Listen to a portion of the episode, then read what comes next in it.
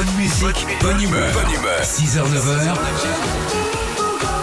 Philippe et Sandy sur Nostalgie. Alors ce week-end c'était euh, le dernier gros retour des, de vacances Mm. et forcément bah, le retour de vacances ça a fait réagir sur les réseaux sociaux. Alors on a cherché pour vous Nouge, un internaute qui sur la route du retour a eu le temps de trouver une explication historique aux embouteillages. Il a posté.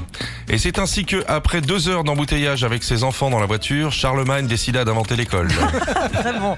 Alors moi j'ai trouvé Karine 65, elle le retour des vacances euh, bah, l'arrange bien, elle a écrit sur Twitter "Sachez que moi, je prends un malin plaisir à partir en vacances quand tout le monde rentre.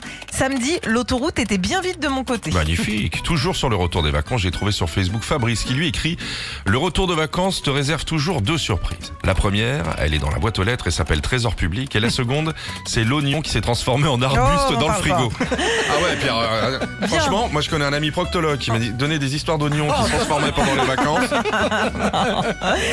Marjorie Ollet a partagé un truc très vrai, tiens, notamment sur la literie l'été, elle a tweeté Le retour de vacances, ça ne fait jamais plaisir. Jusqu'au moment où tu redécouvres ton lit et que tu fais le constat qu'il est quand même vachement bien Ah ouais. comparé au parpaing qui te servait de matelas au camping. Magnifique. Et qui dit retour de vacances dit reprise du boulot. Marco a tweeté il y a quelques jours. Je pense que ce lundi matin va être la matinée la moins productive dans les bureaux en France. Entre ceux qui ont perdu leur mot de passe, comme toi Sandy la semaine Ouais. dernière pour bosser, et la fameuse phrase.